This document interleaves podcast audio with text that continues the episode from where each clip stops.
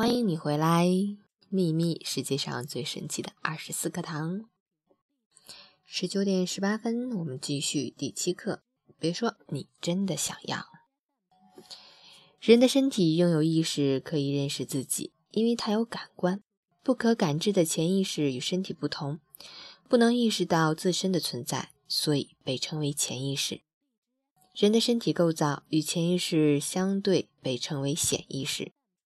拥有意志力和选择的能力，所以可以进行甄别筛选；而不可进行自我感知的无形物，或者说潜意识，却无法进行这样的选择。但是另一方面，它可以支配命运。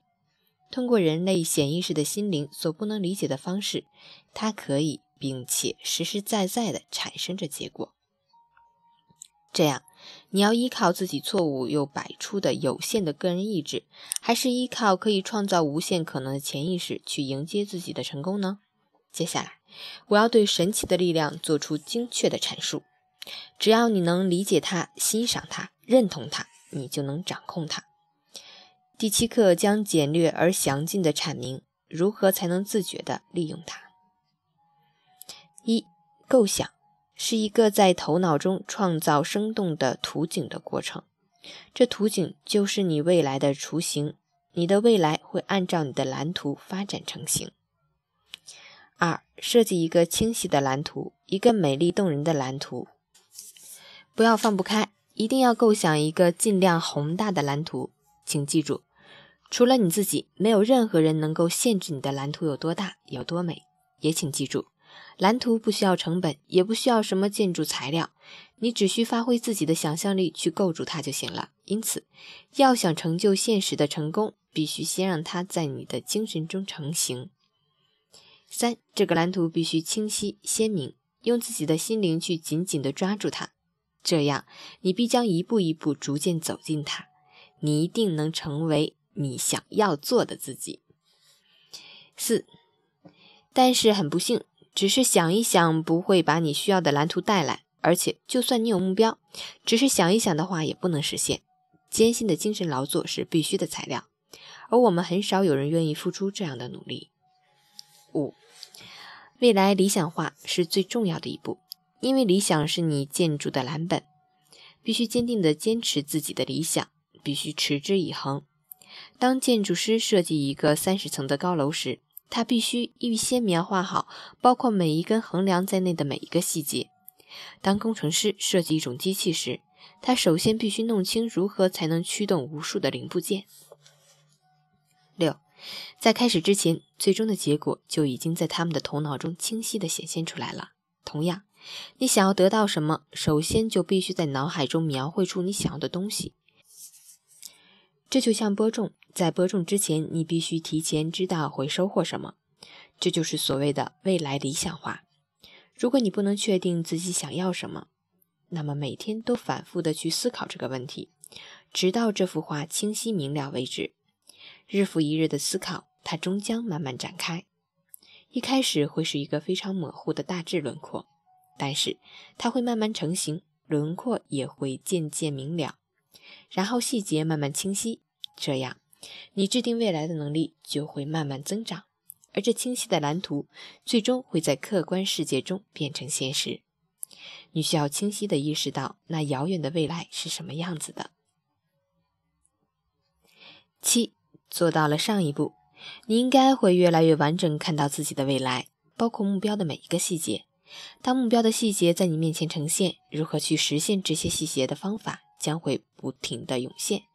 这是一个自然而然的过程，所以第二步，途径明确化不需要任何努力，它自己就来了。第三步，理想实现化也是自然而然来的。八，建筑师在头脑中构建自己的房子，他想象成是什么样的，他就会是什么样的。他的头脑是一个可塑的模型，整个房子以他为雏形，不管是高楼大厦还是低矮的平房，是美轮美奂的还是平淡朴素的。他的想象落实在图纸上，然后人们才会用必须的材料，最终去建成一座完整的房子。九，发明家也完全以同样的方式进行构想。例如，有史以来最伟大的发明家之一尼古拉·泰斯拉，他拥有无尽的才智，创造了令人称赞的发明。他在发明任何东西之前，都会事先构想完全。他不会草率地发明一个东西，然后再慢慢地去改良。他一开始就在头脑中先设计好一个理念，在他的头脑中清晰地展现，在脑海中对之进行改进或者重建。他在《电学实验者》中写道：“用这种方式，我得以不碰任何东西，就能迅速地发展并完善一种构思。当我已经设计出我所能想到的所有的改良，并觉得已经完美无缺的时候，我才把我想到的结果做成实物。我的发明到底行不行？”都与我事先所设计的完全一样，二十年来无一例外。十，如果你认真的做到第一步，还有很多自然而然不需要费力就会得到的东西。你会拥有信念，这种信念是所求之物的本质，未见之事的明证。你将拥有自信，随后这种对未来的自信会自然而然的带给你毅力和勇气。你将拥有集中意念的力量，排除一切杂念，把思想集中在与目标及其相关的事物上。十一，这是一条定律：思想可以成型。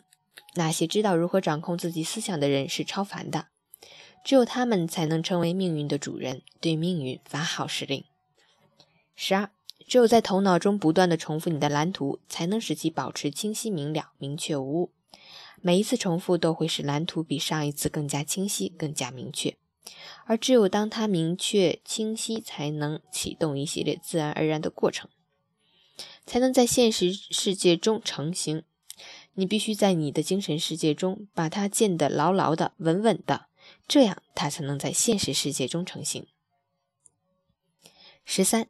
你大脑中数百万默默劳作的工人，会按照会按照你头脑中的蓝图把它建造出来。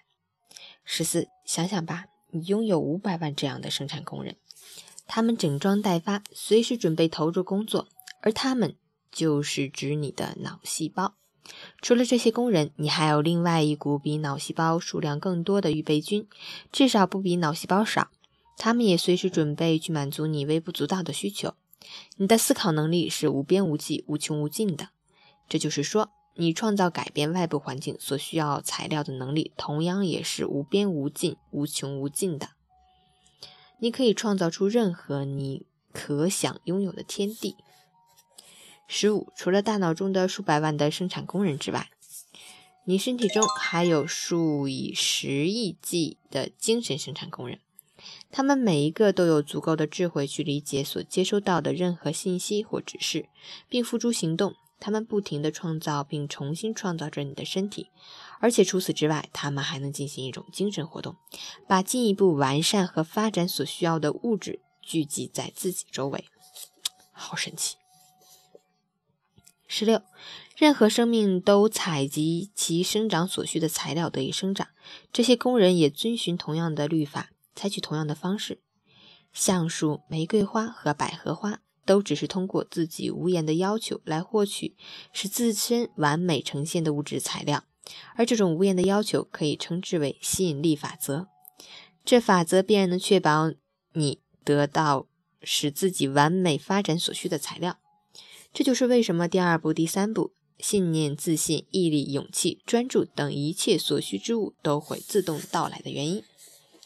十七，构建你的精神蓝图吧，一幅清晰明了、完美无缺的精神蓝图。只要你牢牢地抓住它，实现它的方法和途径就会自动现身的。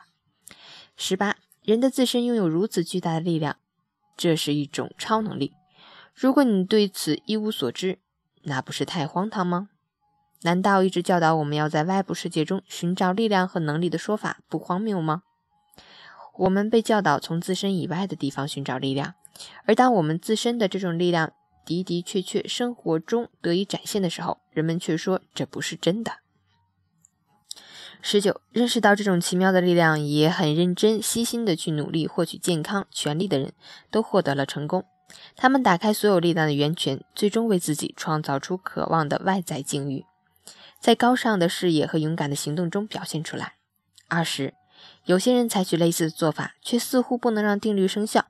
这种情况中的问题几乎全部在于他们的重点放错了。他们渴望金钱、权力、健康、财富，却不知道他们以压低别人或世界为目的，这自然无法获得所要的结果。记住，你只能索取使自己增长，而不是以压低世界为目的。又或者，他们盯着别人的财富不放，企图自己拥有，那更是南辕北辙。二十一，你所要做的就是撇开外部环境，只在内心设计你的理想蓝图。只要内在世界美丽富饶，外在世界自然会展现出内心的蓝图。撇开外部的环境，你才能拥有创造理想的力量，而这些理想会像投影仪一样，最终在客观世界中投射出结果。二十二，举个例子，比如有个债务缠身的人，不停地想着他的债务，把所有的精神都放在了他的债务上，而他这些想法唯一的结果就是，他不仅使自己被这份债务套得更牢，而且招来了更多的债务。他应用了吸引力法则，不可避免地收到了。损者一损的结果。二十三，那么什么是正确的方法呢？那就是关注你想要的东西，而不是你讨厌的东西。思考自己富足了之后会怎样，把富足之后的生活清晰地描绘出来，这样富足就会成为现实。二十四，如果吸引力法则会给那些总是关注贫穷和恐惧的人带来贫穷、匮乏和其他不利情况的话。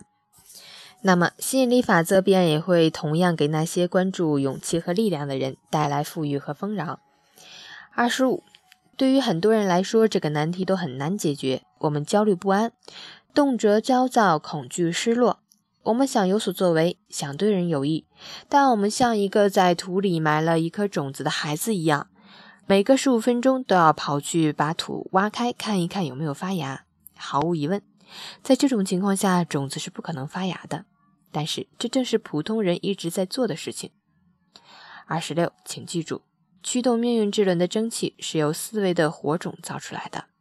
你生活的所有好坏都取决于这火。